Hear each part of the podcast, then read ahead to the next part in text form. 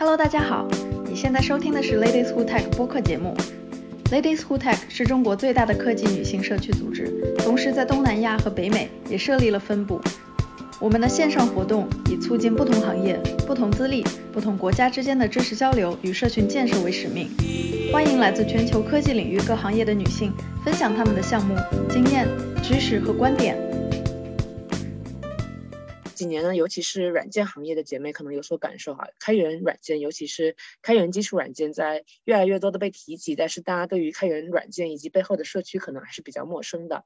那我们今天就特别荣幸的邀请到。潘娟老师作为我们今天活动的嘉宾，潘娟老师呢目前是 SphereX 的联合创始人兼 CTO，阿帕奇联顶级项目 Sharding Sphere 的 PMC。阿帕奇 Sharding Sphere 呢是一个提供分布式数据库中间件解决方案的开源项目，而潘老师的创业公司 SphereX 也是基于这个开源项目的一家商业公司。那接下来我们就把话筒交给潘娟老师。第一次啊，也非常高兴的能够参加我们这样的活动，来给大家去做这个相关的分享。今天呢，我们这个分享的话题呢，可能是关于这个呃怎么去做开源啊，特别是女性这块儿，然后怎么是在 SDM 里面找到自己合适的位置。以及找到自己想做的方向，然后能够持之以恒的去做出一些事情，我觉得这个可能是大家也比较关心的啊，因为特别是在这个行业的小伙伴们，当然国内和海外还是有很大差距的哈。因为我个人的经历刚好是跨在这个国内，也在这个海外，所以说都能感受到两边这个差异。所以接下来的分享呢，我也会给大家去分享一下，包括我之前的经历，包括现在的经历，能够有哪些呃好的想法给大家分享到，然后包括国。国内和海外在开源方面、女性方面、STEM 方面的一些差异化的东西。啊，我觉得还是有一些价值的。呃，其实我呃昨天呃也在呃 AWS 那边做过一个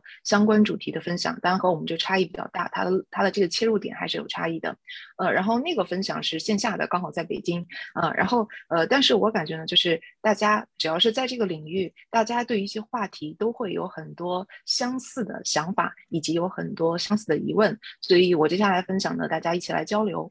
这个呢是我个人的一个背景啊，然后现在的这个 title 是 Sophia EX 的联创加这个 CTO 啊，因为我一直是做技术出身，所以其实我们开了自己的公司，那可能也是要管这个技术层面的。当然，我们还有其他的 co-founder 可能会管商务，然后管运营、管市场啊，以及包括我们的 CTO 可能就负责的比较复杂了。嗯，呃，然后嗯嗯，现在呢，就是如果只是从 title 层面，那么刚才也说的，呃，如果大家了解阿帕奇或者了解一定的开源啊，呃，然后了做一些技术的话，那么阿奇阿帕奇这样一个比较大的基金会，呃，在国内和海外其实都挺有名的。那我这边刚好就是阿帕奇基金会正式的 member，呃，也是他们这个孵化器的导师啊。那就意味着说，呃，我除了要参与我自己的开源项目，就是阿帕奇 Sharding Sphere，它是围绕这个分布式数据库去做的建设之外，也会参与一些阿帕奇基金会的事情啊。那么包。过去带一些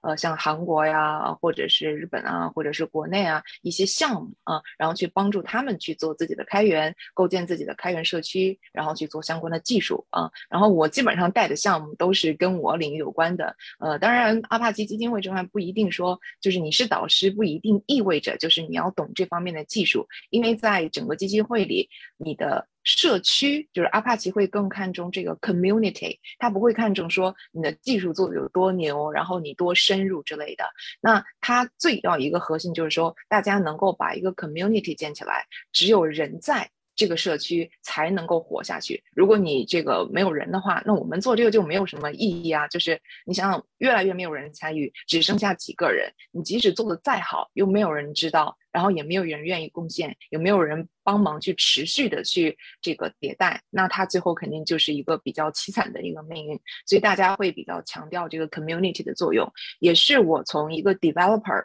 正式做开源，我所感受到一个比较大的差异，因为在国内啊，我不知道海外，海外这边我有看到，就是如果做一个这个 geek，就是做极客的话，我可能就不会太关注说别人怎么想我啊，我只要去努力的提升自己的呃专业技能，然后我 coding，我有很多很棒的想法，我能够实现，我能够创造价值就可以了。但是你发现，当你去加入到一个 community，也是包括我们个人在做一个综合素质培养，就是为什么要强调综合素质？我这个就涉及到这个人的选择了。你也可以说，我就扎根在某一个。呃，技术领域，然后我成为这个行业的专家，哦，那也没有问题。呃，或者是说你是一个嗯比较这个综合素质的，因为从这个经济呃递减效益，从这个边界递减效益来看，所有的人就除非是说天才哈，没有一个人说只靠着呃某一样呃技能，他就可以比较舒服或者比较。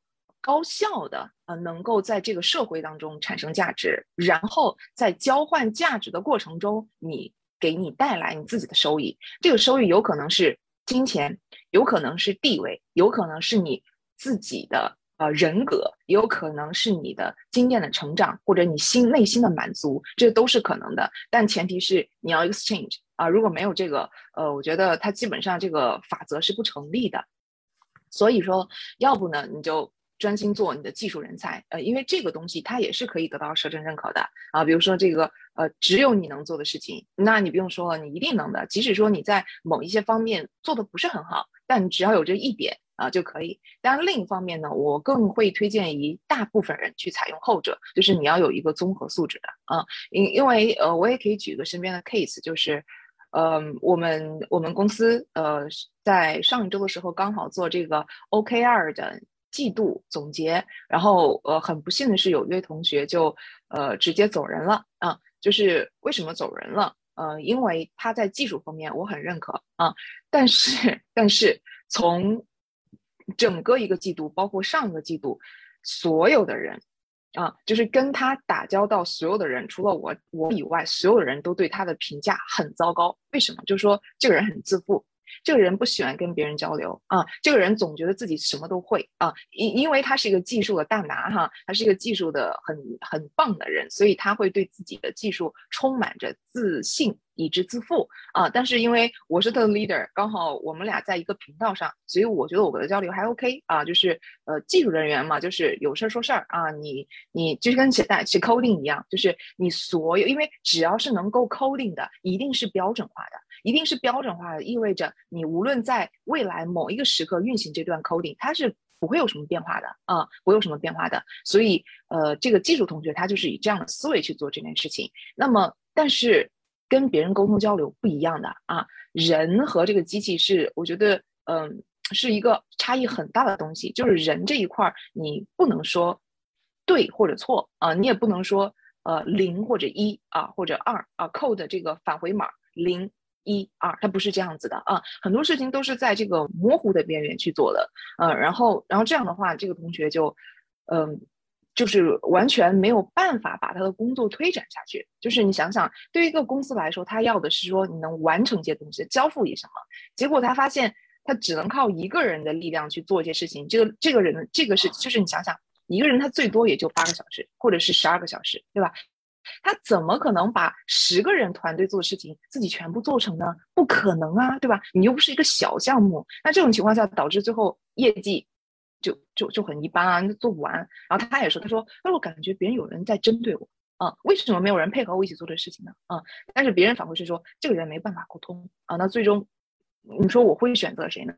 你说我会选择谁呢？我可能会选择大多数啊，因为如果我把所有人都开掉，只剩下一个，我玩不转了，对吧？所以这个 case 就是给我一个，呃，我在事后去反想这个事情的时候，我就觉得，嗯。特别是在国内，在海外可能大家独立性会比较高一点啊。特别是在国内这一块儿，然后大家会更注重是 team 的这样一个 building 的一个精神。所以，那这个时候如果说我们没有一个最基本的沟通的能力，或者是表达的能力，那可能在很多方面你可能没有办法说所谓世俗上的、社会上的这个脱颖而出啊。所以，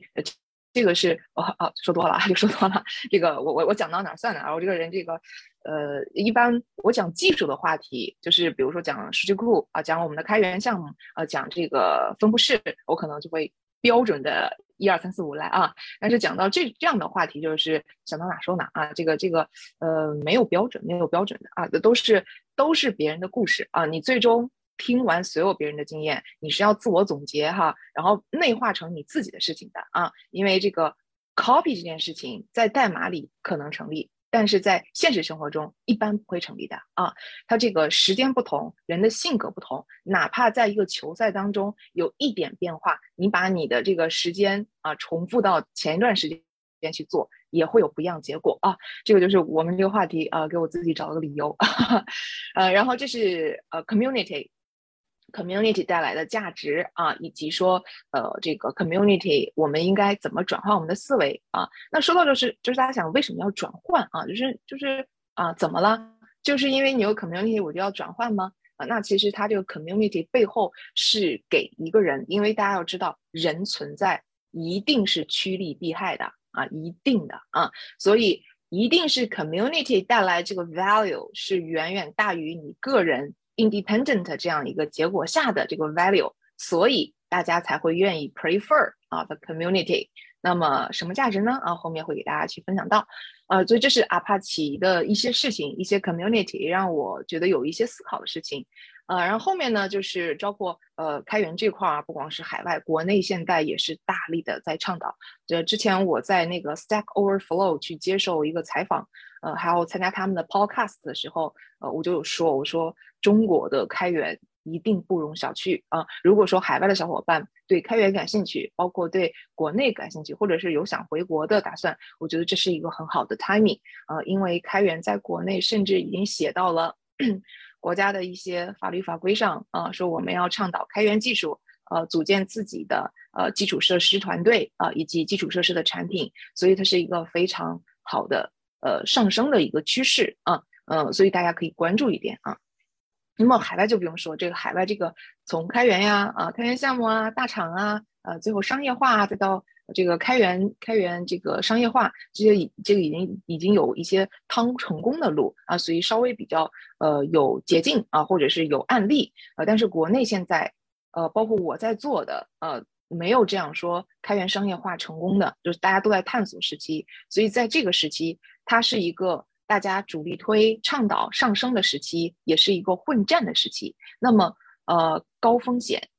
有可能带来更多的收益。高收益，对吧？这是大家公认的，呃，所以这就是看个人选择了啊。我只是说去叙述我在这个边界下带来的一些感受。OK，so，嗯，那个 Mentor China 木兰 Open Source 是呃国家这个层面呃做的是木兰的 Open Source Community，然后呃就是国家倡导开源嘛啊，他们也会举办什么活动啊什么之类的。然后我是那边的导师啊，所以也会呃呃指导一些项目之类的啊。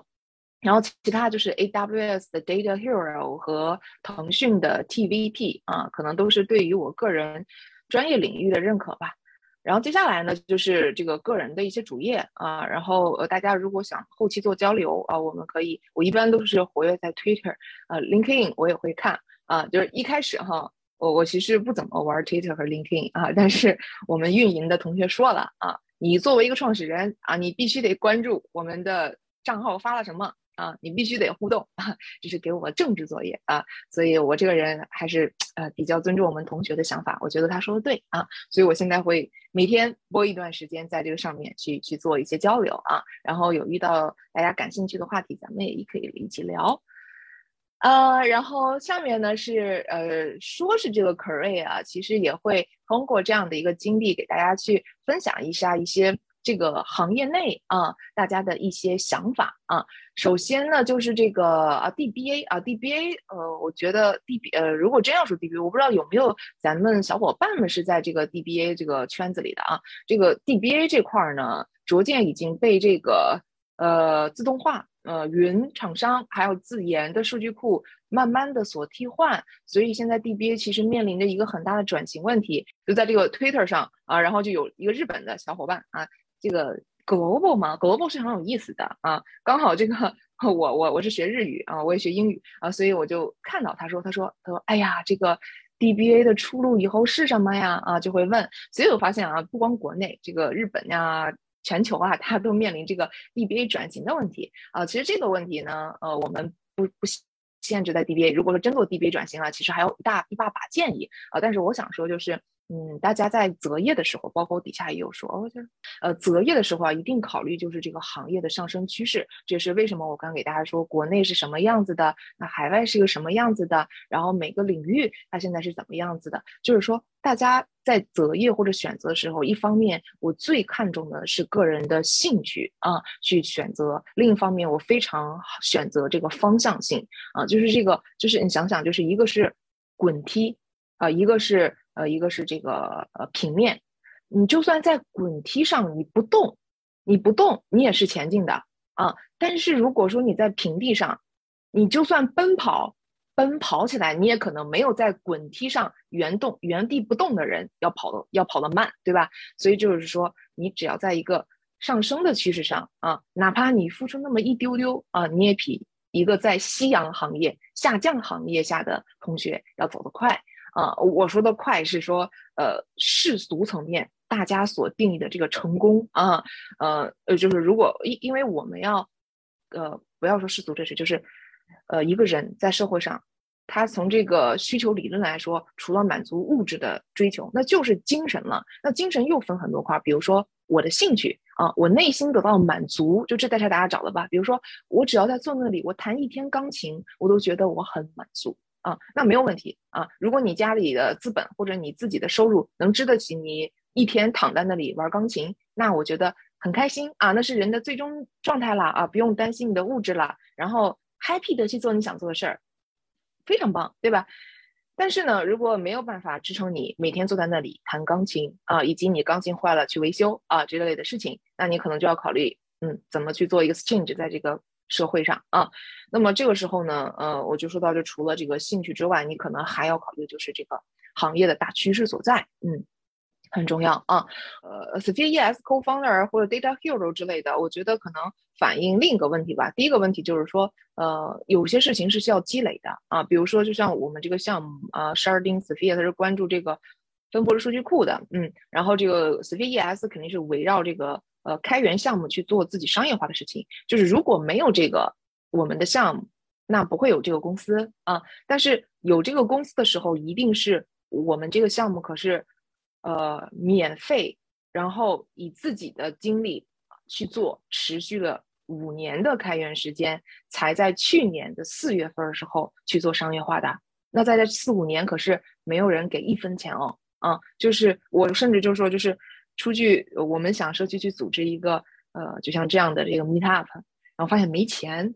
没钱怎么办啊？就是，嗯，你又你又你又不能这个走商业化，因为你想想，你一个社区，你又没有一个组织，人家怎么给你钱呀？你也没钱，然后就去自己啊，自己这个呃拿一些自己的钱出来啊，然后就是那样办了一些小的 meet up。我记得最开始我们办的时候，就是租了一个。十个人的这样一个会议室，因为便宜啊，十个人会议室就做去做沟通做交流，然后慢慢的后来越来越大，使用的公司越来越大，user 基数越来越大，我们办线上也会有很多的同学过来来来看，然后公这个项目得到公司的认可，然后我们慢慢的又从得到公司的支持，然后我们又从公司出来做创业，就这是前期都是需要去做这个这个积积淀的啊，都是需要去做的。你想想坚持五年哦。就是你想，它是一个怎么样的状态，能坚持五年呢？啊，又没有人给你钱，又没有什么，呃，你收获不到这样的这样的诉求啊，那可能支撑你下去来的，就是你对这个事业或者你对这个事情的喜欢啊，你的享受。就是就是我最近也在想啊，就是就是为什么我要提倡大家去做这个 interest 去考虑做你的职业呢？就是有些事情。呃，就是你能坚，就是如果你想做好一件事情，一定是坚持下去的啊，就是没有 persistence，没有这个坚持，呃，做不成的啊。而而什么东西能够让你，呃，去坚持五六年呢？就是要不就是说你每一期都能收到这个正向的反馈，比如你晋升了，然后你有更多的钱去支付你想买的东西了，嗯，或者是说你。精神上真的是得到享受了，这个时候它跟物质无关。就是我在做这开源的时候，我从来没有想过说我有一天我要去做自己公司，哦，我也没想做商业化。我当时最初想做这个事情的是，就是觉得我觉得很有意思。第一就是，呃，跟我的专业领域有关，我刚刚想做这块事儿。第二就是，当我去做开源，我看到 community 的力量，我在跟全世界的同学去做交流，大家一起去围绕把这个项目去做好，并且有人给我们时常做 feedback 的时候，我本身做这件事情就是受到享受的。就是它是支撑我去持续不断做这件事情的原因，就这个是我一直强调，呃，兴趣和坚持之间它是有一个非常大的正相关的。它有可能不是立马的经济变现，但是它会鼓励你去积累，你到某一天它有可能去开花结果啊。我觉得这个是真的是呃很重要的一件事情啊。呃，只有兴趣的时候才会让你呃去不断的去。投入啊，只有投入，你才有可能有更多的产出啊，所以我觉得这个点是很重要的一点啊，呃，所以呢，我们现在在做商业化啊，至于我们商业化未来能不能成功啊，那让我们一起来看一下哈，没准等到下一次给大家去做相关分享的时候，有一些不一样的想法。OK，呃，然后另一块呢，呃，个人的一些经历也来给大家去说一些其他有意思的点吧。啊，我觉得第一个呃，刚呃什么点呢，就是啊，比如说这个。呃，怎么做开源啊？或者是大家怎么加入开源啊？就我们就说这个点嘛。其实我这页不是想说这个的啊，但是我感觉这页内容刚才已经跟大家讲过了啊，咱临时找点话题讲讲，就是怎么玩开源啊？就是呃，这个同学有有有，我收集到有两方面需求。第一个是说，呃，我自己呢开了一个开源项目，但没有人关注我啊。同时呢，我因为工作压力很大，我不知道海外怎么样。我我我感觉我因为我之前看那个呃 YouTube，然后我看到。这个海外大厂的工程师很开心哦，啊，就是就是到点就可以下班这种啊，然后呃，除了 AWS 啊，AWS 包括国内的同学也给我反映说太内卷了啊，但是我看像那个呃 Facebook 呀，或者 YouTube 本身啊，呃或者 Twitter 之类的，我看他们就是哎工程师就是就是很开心的过自己的这个生活，然后晚上还可以有时间去健身，然后这个一定是我非常向往的啊，因为在国内这边就是。很晚啊，都是夜深人静了，大家才走。所以，呃，这个健身的时间是我我是很喜欢健身的，所以我的健身时间都是中午不吃饭啊，然后去健身啊，这样我就能。就能这个达到一个平衡了啊！我这个吃饭就一个蛋白棒啊，一然后蛋白粉我就够了，然后我去健身啊，呃，然后呃，那么怎么在怎么做开源？第一个就是面临刚才话题，就是我的我本职工作，因为包括我在听那个呃嗯，Hash Corp 的创始人啊，他也在说，他是当时我一边工作一边做我自己的开源项目，就会感到很大压力，经常都是晚上。呃，大家都工作完、健身完、社交完之后，我才去写到凌晨一两点才去做我的开源。就这个事情，虽然在国内，呃，也也有情况，但不像那么严重。他可能就没有社交，也没有健身。国内的同学就直接就是下了班儿啊，回家感兴趣了就会做一些开源的事情，然后他们也会感到很有压力啊。就是你想想，你本身工作就很辛苦了，然后晚上你还要去跟。就，社区上 community 的同学去沟通，然后去提升你的开源项目，就这个时候真的很累，因为你想想，开源不一定就是一件永远是 positive 的事情，它一定处理到各种各样，哎呀，很觉得很糟糕的事情，那你也得处理啊。你如果你想做的话。啊，那所以大家就精神压力很大，然后这个是一个方法，就是问题啊，就是我怎么能够既维护好我的开源，然后又能那个在我工作的状态下去做这件事情。另一个呢是小伙伴会关心，就是说，哎，我是一个新手，或者我是一个学生党，然后我现在刚认识这个开源，然后有没有什么方法可以快速的加入到这个领域啊？呃，我就一个一个来说啊。第一个呢，呃，第一个结合我的照片啊，没有照片，呃，第一个呢就是，嗯，我觉得第一个同学我我有。一些建议，第一个建议呢，就是，嗯，你呢可以让你的公司，如果可行的话，让你的公司去用一些大型的开源项目啊，因为你一旦公司采用了这个开源这个事情，就跟公司的利益去挂钩了啊，那么你作为这个，比如说这个项目的 contributor，你就可以正儿八经的、光明正大的参与过去，在你的工作时间啊，就不用去挤压你的私人时间去做这件事情啊，呃，这是一件一个方法。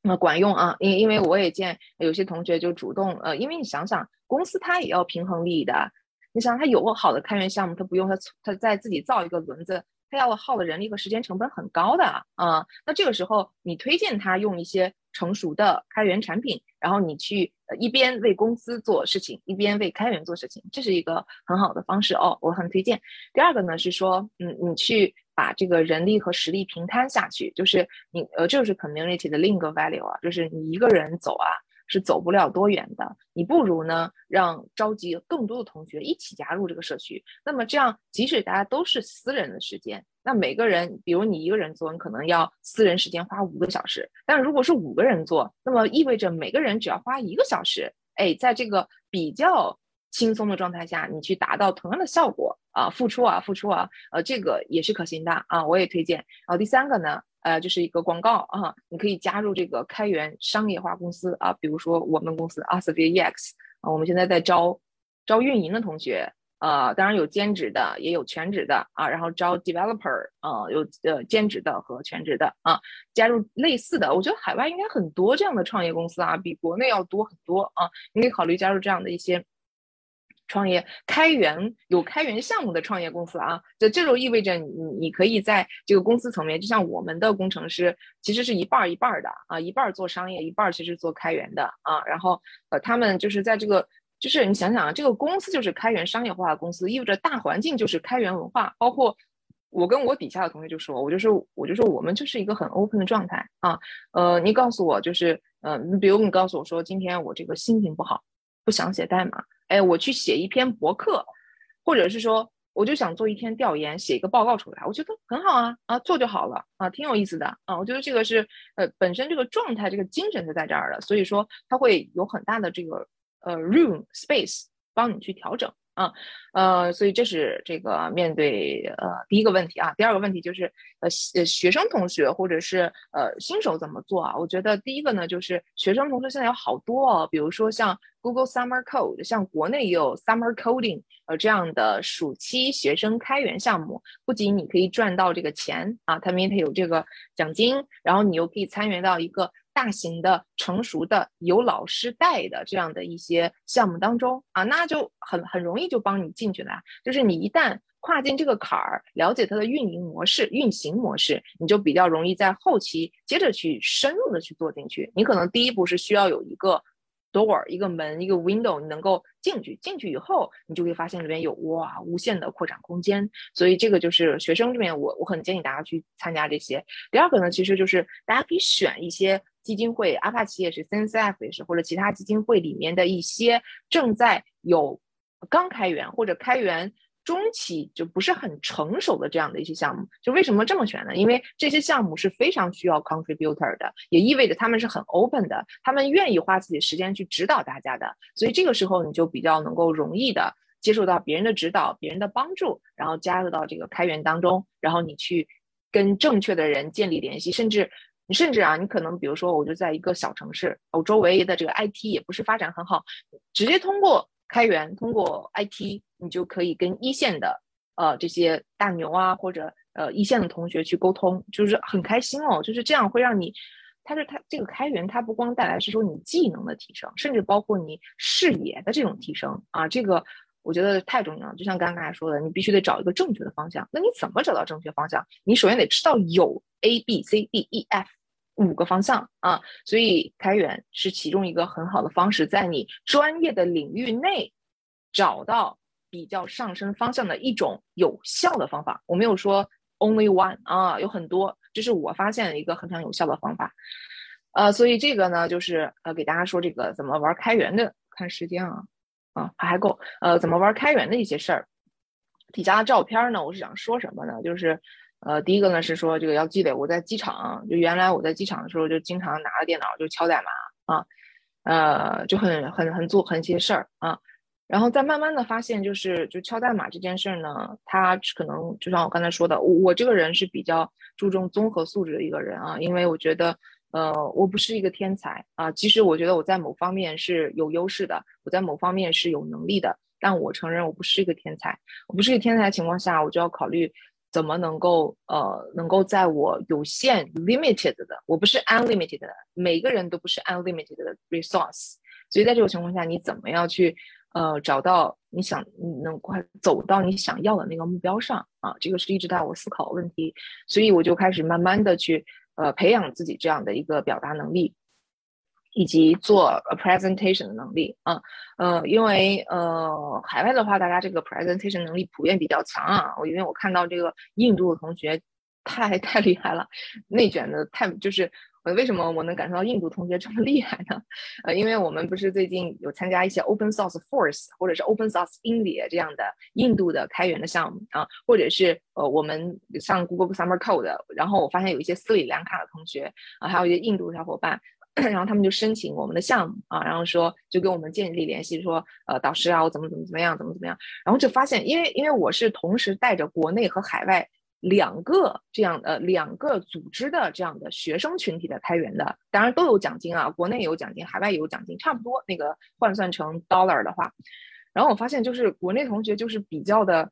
比较的呃 tech 或者 geek，就是就是你让我写代码，哎，我就我我就我就跟老师没有任何联系，反正你就告诉我这么写，哎，我就啊，你就你就老师就老师。你不，你不要管我怎么做的，哎，我就一个月给你做完啊，就这个状态。结果你发现，如果是很厉害的同学，他一个月确实能做完啊，你也不需要关心。但有些同学他走歪了，你知道吧？因为大部分人是会走歪的呀。你想想，你初了解这个项目，你又不了解，你又不跟老师时常沟通，你就吭哧吭哧一个人。因为中国同学就会这样想，说，哎呀。你看老师也不容易，我去打扰老师，会不会老师觉得我这个人能力不行啊？老师不会不会觉得我这人比较烦呐？啊，反正，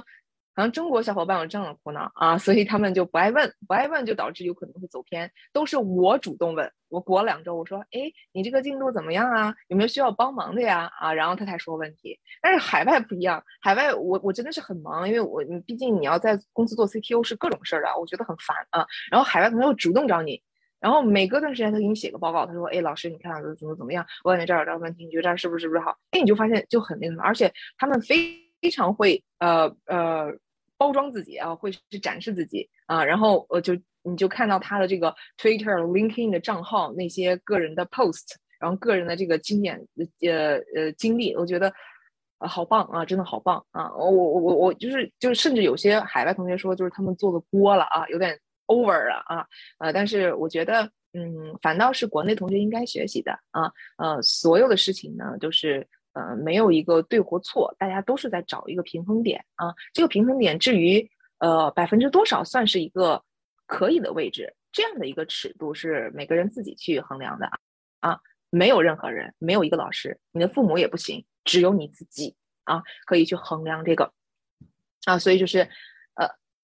时间啊，所以这个呢，就是给大家说，就是我最开始最后面的是我参加那个呃，就国内一个比较大的媒体，可能海外也有叫 in 呃，是 InfoQ 还是是 InfoQ 还是 CSDN 啊？就国内很大的一个媒体去做那个分享啊。然后我当时别人就给我抓拍了这个，然后我就想说，我说我说一开始这个我做分享的时候，就是就是大家你看最后一张图片有点像什么？像这个成功学大师在给你。搞这个营销啊，给你搞这个营销手段啊，赶快买我的产品吧啊！只要买了我的产品，未来两年你就会怎么怎么样啊？就是这个感觉啊。所以当然我还那个在朋友圈我还调侃我说，就这个照片让我感觉我是一个成功学大师啊。呃，所以呢，就是这个就是一个改变啊，就是呃所有的事情呢，可能在最开始大家谁都做不好啊，呃，但是你认准这个方向啊，你想做呃，它都是在一次一次战斗中。他去 level level level up，所以嗯，就是提醒大家，呃，你总得去尝试一些啊，就是不要相信说做不好。就是我原来呃在做这个 presentation 的时候，跟大家一样啊，就是我记得就是我在做答辩的时候，我当时太紧张了，然后我上来就是都说错我的这个班级和我所在的那个那个答辩的场地了，然后我当时说完，然后底下人都笑了啊，然后我当时就脸就唰的一声就红了，然后我就觉得。就想哭啊！我觉得我被嘲嘲笑了啊，然后就那个很难受啊。但是呢，呃，就是从那样的一个状态，就连我能从那样的一个状态到现在，你看给大家就就是随便说啊，其实这个 PPT 我我就是整了一下思路啊，然后包括那天呃，就是我去录制，我去，因为我在国内这边录了很多，就是我去录节目或接受采访的时候，就是大家都会就工作人员都会普遍反映说，哎，呃，潘老师，然后或者 Trist 老师，就是我觉得你这边表达就很清晰，我们每次都不需要卡壳，不需要重新呃再录一遍啊，或者是。咔掉，再剪一遍再录啊！我觉得就是它能够达到这样的效果，都是靠呃练习的，都是练习的啊。嗯嗯，没有魔法啊，就是普通人啊，我就是除非说你有一些这方面有问题，有一些很严重性问题，你可能很困难，或者我我就如果你真的有很大问题啊，我建议你就不要在这个方面去寻找了，你还有别的优势去寻找，不一定非要在 presentation 这方面。但大多数人大家都在 average 这个 level 的啊。呃，不用想你多牛，也不用想你多弱，都是 average 这种情况下，你呃靠 practice 一定一定可以的啊。就是你你给自己打一些这个，呃，就是听一下我这种歪门邪道啊，就是你把这个一定可以这个就记到心里面，就是就是这有点像什么，就是呃，因为我也看心理学啊，我个人还是喜欢学心理学的。我在每个场合都说，就是呃，因为我个人的心理是最最开始都是有问题的啊，呃，那么我是为了。治疗自己，所以我去学的心理学，了解学理研究。然后就是这种事儿是那个什么呢？就是有一种药啊，就是有点像就跟大家说的那个心理安慰一样。其实，呃，你也不知道这个药究竟有没有效啊，但是你感觉有效，好像最后就真的有效啊。就这个，呃，就跟就是那什么什么，就是有一个 case 什么，就是病人啊，他望在窗外有一棵枯老的树，他会觉得啊。树已经枯老了，冬天来了，我的生命也走向尽头，于是他挂了啊。大家看到哇，外面有生机勃勃的事情啊，这个春天来了，都是生机，我为什么要在这里自怜自爱呢？我也可以怎么怎么样啊？哎，他病好了，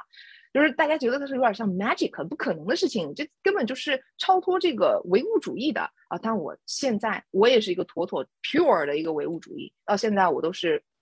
半个唯物主义，其实我现在是个唯心主义啊。呃，很管用的，你要相信我，就是这个是心理暗示，这个是很管用的，很管用的啊。因为你要知道，人的存在它的组成就是两部分，物质和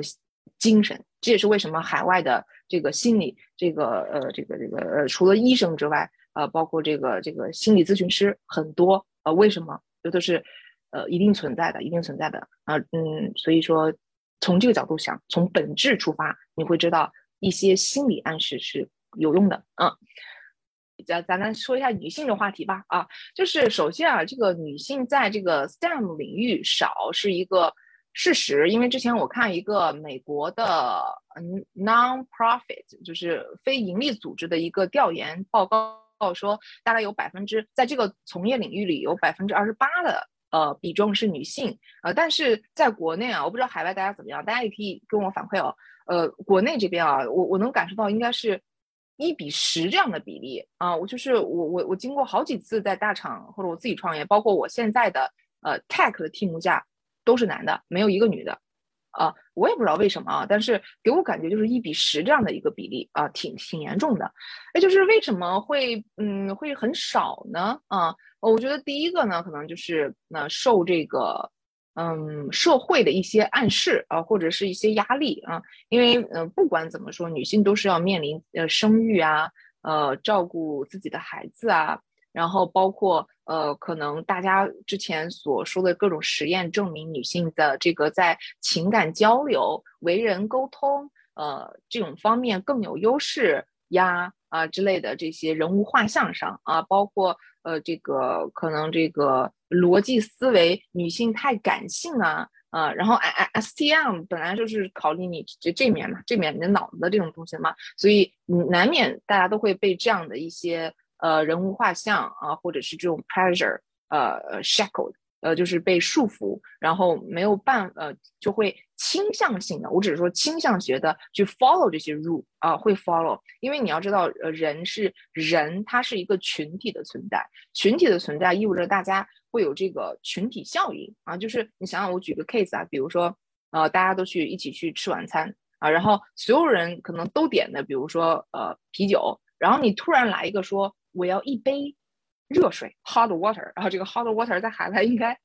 被调侃了很多次哈。我要一杯 hot water，然后你保证所有人都看你，这个人是不是有点问题啊？不是要 hot water 是吧？这这种东西啊，就是那个时候你可能觉得呀，别人怎么看我呀？我是不是不不要叫这个好？你就是想想不要那么这个鹤立鸡群啊，你就选了一个，那我也来一杯冰镇啤酒吧啊！但是你要说我是 hot water，那 这个所有人都看你啊，所有人都看你，所以你就会就这是一个很有意思的 case，但你要把它。呃，想想你自己，想想你自己，就是你会不会有这样的一些时刻啊？会说，呃，就是何必呢？咱也不是想突出啊，就这种感觉啊，所以你就会倾向性的选择大家说，而且而且你要知道，盲从或者呃顺从，它是有价值的。为什么？因为既然大多数人都这么选，一定认为有大多数人都是靠这种方式成功的，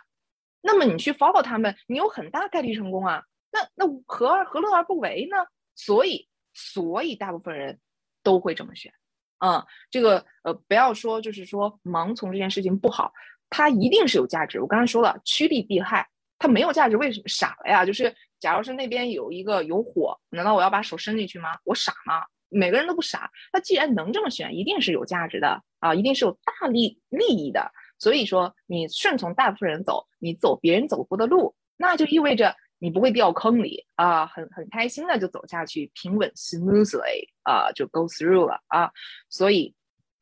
所以我觉得没有错啊，但是这这这是我是分析原因啊，就是为什么呃 SDM 这块的人比较少，女性比较少啊，呃，这是就是这个情况啊。第二呢，就是呃很多人刚才说了，不太愿意去承担责任，或者是对自己负责，就是当我说对自己负责，就很多人说。这个有点老生常谈了啊，就是很多人说对自己负责，就这个事情。但但我是想说，你去扪心自问一下，就是你真的有对自己负责吗？啊，或者你真的是关注过自己吗？就为什么这么说？就是我我有我我举个我自己的例子啊啊，就是我觉得我一直是一个有主见的人，就是呃，包括我在选择我的专业的时候，呃，我当呃在我我当时毕业选专业的时候，我毫不犹豫选择了呃 software developer。啊，我选这个这个这个就是这个专业领域啊。然后当时我的同学啊，就是无论男生女生，无论男生女生，他们选什么，老师啊，数学啊，物理、生物啊啊这种科门啊，然后医生啊，就这种啊，或者是这个还有什么什么叫做什么商务、商务呃互电子商务啊之类的，就是就是我我没有说对错哦哦，我就是对我来说，我我对这些一点都不感兴趣。啊，然后我当时我家家里面就说，他说，那你选这个我们都没听过呀，这个啥叫 developer 这个这个玩意儿啊？然后我就说，我说我我说我必须要选这个，我说为什么选呢？因为我之前一直沉迷于游戏啊，这个沉迷于游戏，然后觉得如果有一天我能做一个游戏的开发者，哇塞，那多好啊，那简直太享受了。我都没有考虑到它未来有没有升值空间啊！我也没有想到未来我们的互联网能发展到这样一个程度，我从来没想。我只是觉得我开心，我享受，然后哦有意思啊，我就选了。然后我觉得我是个挺有主见的人，但是我依然选择了就是要抛弃我的这个这个责任这个事情，就是什么呢？就是当时我在考研的时候，研究生啊，嗯，我因为我是呃除了学英文，我在学日语，因为我本身对。呃，日本的这个风景啊，风景和它的这个服务，还有它的这个，就是就是那种文化，那种文化就是说，calm 就是 peaceful 啊，就是这样的感觉。因为我觉得在在大的城市，然后我们不停的奔跑，永远是奔跑，永远 everyone 是奔跑。然后我特别喜欢就是在日本，因为我去我基本上就是嗯去日本旅游就不用抱团，我因为我日语 OK，所以我就订个机票，订个酒店，自己就走了。然后我我甚至不会去呃一些什么名胜古迹啊，我都不会，我就会自己走在呃某条路上，然后我就走走停停啊，然后那个碰到什么我就去就邂逅什么，就对我来说那是一种放松啊，我就是享受那个平静的。呃，那个状态，安全平静的状态，我就是就是这么一个享受的一个状态，嗯，然后甚至就是有一次我我在那个我 Google 地图啊，因为我不知道怎么走，然后旁边还有个日本同呃日本的人过来说，哎，他说，哎，你遇到什么麻烦了？我看你呃是吧？我觉得这个还挺友好啊。当然咱们不不不评判这个这个国籍啊国家，咱不评判国家啊，我只是说我享受的是那种呃安静平静，远离这种呃这种。这个嘈杂这种状态啊，然后所以我喜欢这样的东西。我当时就想说，我要不要去主修这个日语加加这个云计算，因为我要嗯国内个报就是你要报一个计算机专业嘛，我报的是云计算，呃呃，然后加一个日语，有这个方向，当然也有英语加这个，比如说大数据啊、数据挖掘啊、数据库啊、云计算也有这个方向，但是主流上呃还是大家会偏向于选英文，因为英文是一个 global language，对吧？日语你你意味着你永远只能去日本去发展，而日本的这个科技来说，它的它的机器人、它的自动化。呃，它的动漫、呃声优啊，还有这种医疗这些专业，生物是比较靠前的啊。但是像这个呃 com 呃 computer 呃什么 science 这种东西，它一定是呃 US 对吧？就国际上这个，因为你你学英文是有很多选项的。然后当时我就说我在备战这个呃考研，然后我又要去额外学，因为我还当时参加日语的二级考试，因为我要去日本嘛。然后我就觉得好累哦。然后我想的。哎呀，要不我就那个，我就不学英语，我就直接选一个日语加，就这个呃呃呃这个 STM 就够了，对不对？我大不了就以后就去日本嘛，这样我考研我还能轻松点，干嘛那么累呢？啊，干嘛那么累？我其实我是这么想的，但是后来我家里面人就说不行，你必须得选英语啊，必须选英语啊。然后说，然后他说你能承担你选日语的后果吗？啊，如果你真的不行怎么办啊？然后当时我就一想也是哦，然后我就说。哎呀，不行，我承受不了这个后果。应该是说，我不愿意承受这个后果。我如果做错了，我要选错怎么办？啊，然后我就听了听了，呃，这个长辈的意见，去去做英语的选择。然后日语我就抛弃了，然后就那段时间就没学。对，然后就我跟大家也一样，就是我我选我听了别人的意见啊，因为我不想承担责任，我也承担不起责任啊，所以我就放弃了，give it up。对，但是嗯，也许也许是对的，也许是错，谁也不知道。那如果我现在学日语，我在日本我也很开心啊，对吧？我觉得呃，没有人能改变改变未来，也没有人改变过去，呃，所以我只能是说，我只是想举个例子，就是说，很多有时候由于结果太沉重，我们不想承担，所以我们就放弃了啊。很多人都会有这个情况的啊，所以说能成为一个对自己负责的人很难哦，就是需要你强大的内心。嗯，很难，真的很难。嗯，我现在也在在努力啊，努力。呃，在校期间有接触过开源吗？对于小白来说有什么好的起步建议啊？这个就是我刚才那个说的。我我说实话，我在开我在呃工作期间，不是我在在校期间接触开源，不是真正开源。那个时候就是去 GitHub 找个项目，完成我的实验目标啊，就做了，那不叫开源。就是，所以我刚才说，在校校期间，如果大家想去做开源，我觉得一个最好方式就是你多参加一些，呃，就是一些。呃，你去搜啊，就比如说 student 啊，然后比如说 open source program 啊这样的 keyword，它会跑出来一大堆这样的项目。就是我觉得那个是我给出最有效的方式，有很多方式啊，有很多方式。甚至有些同学是干嘛？就是我之前呃了解的同学，他是说他们实验室要做实验，他用了这个开源产品，于是慢慢的他加入了。就是你要知道有 n 多种方式，大家都可以参与的啊。甚至就是你去搜啊，你去随便找个东西，你哪怕你就。就带入进去就行了，但是有的是快速的，有的是慢的。我给的建议只是说最有效的。你想想，你就是你既可以，就是你要知道，呃，新新手同学加入他是什么都不知道，nothing 的啊，所以你自己去磕是能磕出来，只是说很慢啊。如果你主动去参加这些，就是 Google Summer Code 这样的项目，就是又有老师，又有奖金，又有人指导，又能参与开源，就很轻松啊。我觉得这个是比较好啊。如何快速找到适合自己专业的开源领域呢？哦，我觉得就是你既然已经有 keyword，就是关于你的这个技术的话啊，你就去一些大的基金会先去找一找。就是呃，现在这个开源项目一般分这几块儿：第一就是呃大的基金会的项目；第二就是一些大公司开源的项目啊，比如说 Facebook、Twitter 啊开源的项目；第三呢是个人开源的项目啊。所以这三个就是大块儿啊。呃，我最比较推荐的是参与，看你的这个诉求啊，比如说你想呃有这个 connection，可能链链接到这个大的公司，那你去参加一些大公司开源的项目会好一点啊。就是你你比如说你去参加应聘，你说哎我是一个学生，我之前参加过咱们公司开源的这些项目的这个呃研发，得得得得得得，哎也觉得哎。有好感度啊，有好感度。如果是呃你没有公司的倾向啊，我还是建议参与一些基金会的项目。因为参加基金会就是你能，因为基金会整个的这个体系是 structured，就是它是比较有层次、有结构、有规则、有规范的，所以你加进去以后就能感受到正统的开源是一个什么样的感觉啊？那么个人的项目呢也 OK 啊，这个就是完全是自己比较 niche 的一个 area 啊。个人开源项目呢，你找我就建议你去 GitHub 上找那个关注度和 contributor 比较多的这样的项目参加啊。这样的项目意味着即使是个人，它也是比较 hot 的项目啊，对我们的呃学习成长是有好处的啊。所以这个是是是这样的情况啊。呃，在大厂期间怎么平衡？嗯，我觉得这个很难。我觉得刚才我跟大家去说了，就是呃，要不呢，你去让你的部门去用一些开源社区优秀的开源产品，因为本身公司是有这样诉求，他不喜欢造轮子，他也想用开源。如果你能把你想做的开源引入到公司内部，你就可以在你工作期间正儿八经的、光明正大的去做开源啊，参与开源，嗯。然后，呃，第二呢，就是我说的，你就你就干脆直接去一些开源创业型的公司啊，你在那里面感受到的就是有一半儿是开源的感觉，有一半儿是这个呃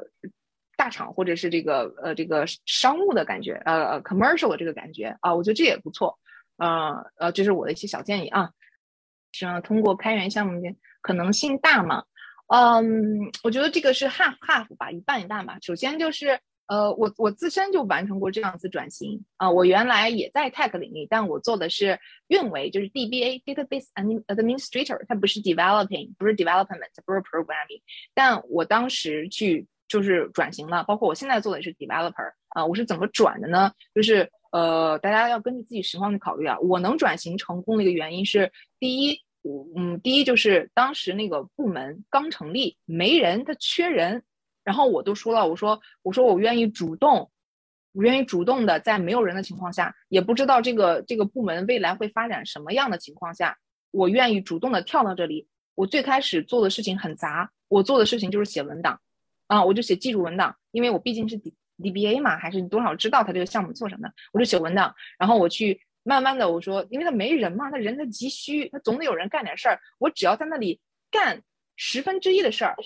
那就。很有效啊，所以我就从写文档开始，然后慢慢的我说我说那个 boss，我说我我帮你写一些代码吧，你看你有哪些杂事儿，你让我来做，我给你做啊。然后觉得哎，这个这个虽然人家你这个能力不行哈，但是人家态度有点摆着呢，那咱让人家试试吧。然后他就让我去写代码，然后我就我我那个时候就我疯狂，你知道吗？就是周六周天就两天啊，我就蹲到那个公司的一个会议室。然后叫个外卖，然后我就开始学学写代码，学写代码。然后最开始的时候，我可能花好长时间才写完他教我那一个任务，然后还还错错了很多。然后他会指导我，啊，他会说你这么这么。然后我马上迅速，就是你要知道，你没有背景能力，你要想做，那你不多做一点，你不主动的去承担一些杂七杂八的事，去牺牲这些东西，他要怎么能愿意让你去做呢？对吧？这是一个呃，从无论从精神和物质上都是这样子的。所以你可以通过就这样的方式啊去做啊，就是然后慢慢的就就就就就就就 OK 了啊。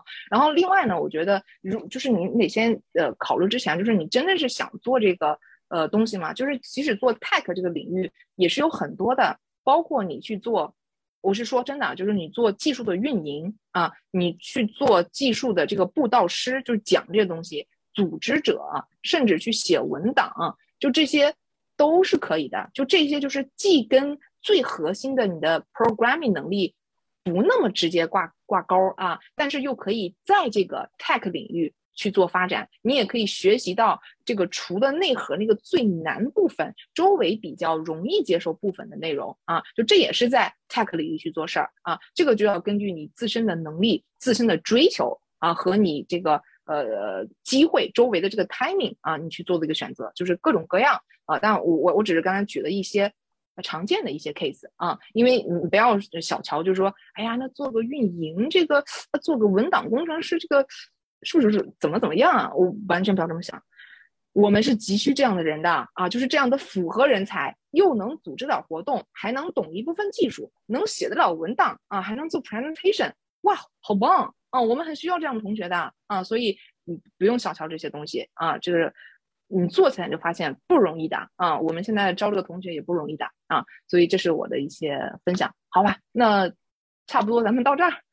啊，行，谢谢潘建老师。对，因为我觉得今天的分享很多点，我也觉得在于说。呃，确实开源社区是一个相对来说比较包容的一个环境，就你可以没有像进入全职工作那么高的门槛，你可以去做很多试错的事情，然后甚至小白进来其实有很就是友好的社区氛围，可以去包容你去犯一些错，去成长的这样的一个时间，所以非也非常建议说大家可以去尝试一下，呃，进入到一个社区去跟大家去做交流，包括评论区里面也有同学去发了，就是。OSPP 跟 GSOC 就是呃开源之下是国内的软件所做的一个项目，现在应该呃很快会面向学生开始报名了。GSOC 是 Google Summer of Code，就是是谷歌的一个项目，对，然后也是会有很多可能前前者是国内的项目会多一些，或者可能就是全球 GitHub 上那些热门项目都会有，应该那个 ShardingSphere 应该是两边都会有招学生哈，所以有感兴趣潘坚老师这边项目的同学也可以就是及时关注一下暑期啊，如果没有做实习或者包括做实习的时候，同时也可以再去参加一个开源项目这样子的活动，还是会很有帮助的，嗯嗯。嗯，那个可以参与我们的项目哈，Sharing Speed 打个广告，我们同我们同学还是很好的。对对对，就是很多项呃项目应该都还是非常开放、非常友好的去接受同学，也会有会也会有一些好的那种 Good First Issue，就算什么背景都没有，也会有一步步开始的。感谢大家的收听。如果你喜欢我们的内容，你可以在微信搜索 Ladies Who Tech Digital，关注我们线上活动的公众号。欢迎大家留言评论与我们互动。希望大家把我们推荐给朋友们，帮助我们把知识和女性力量传播给更多的人。我们下期再见。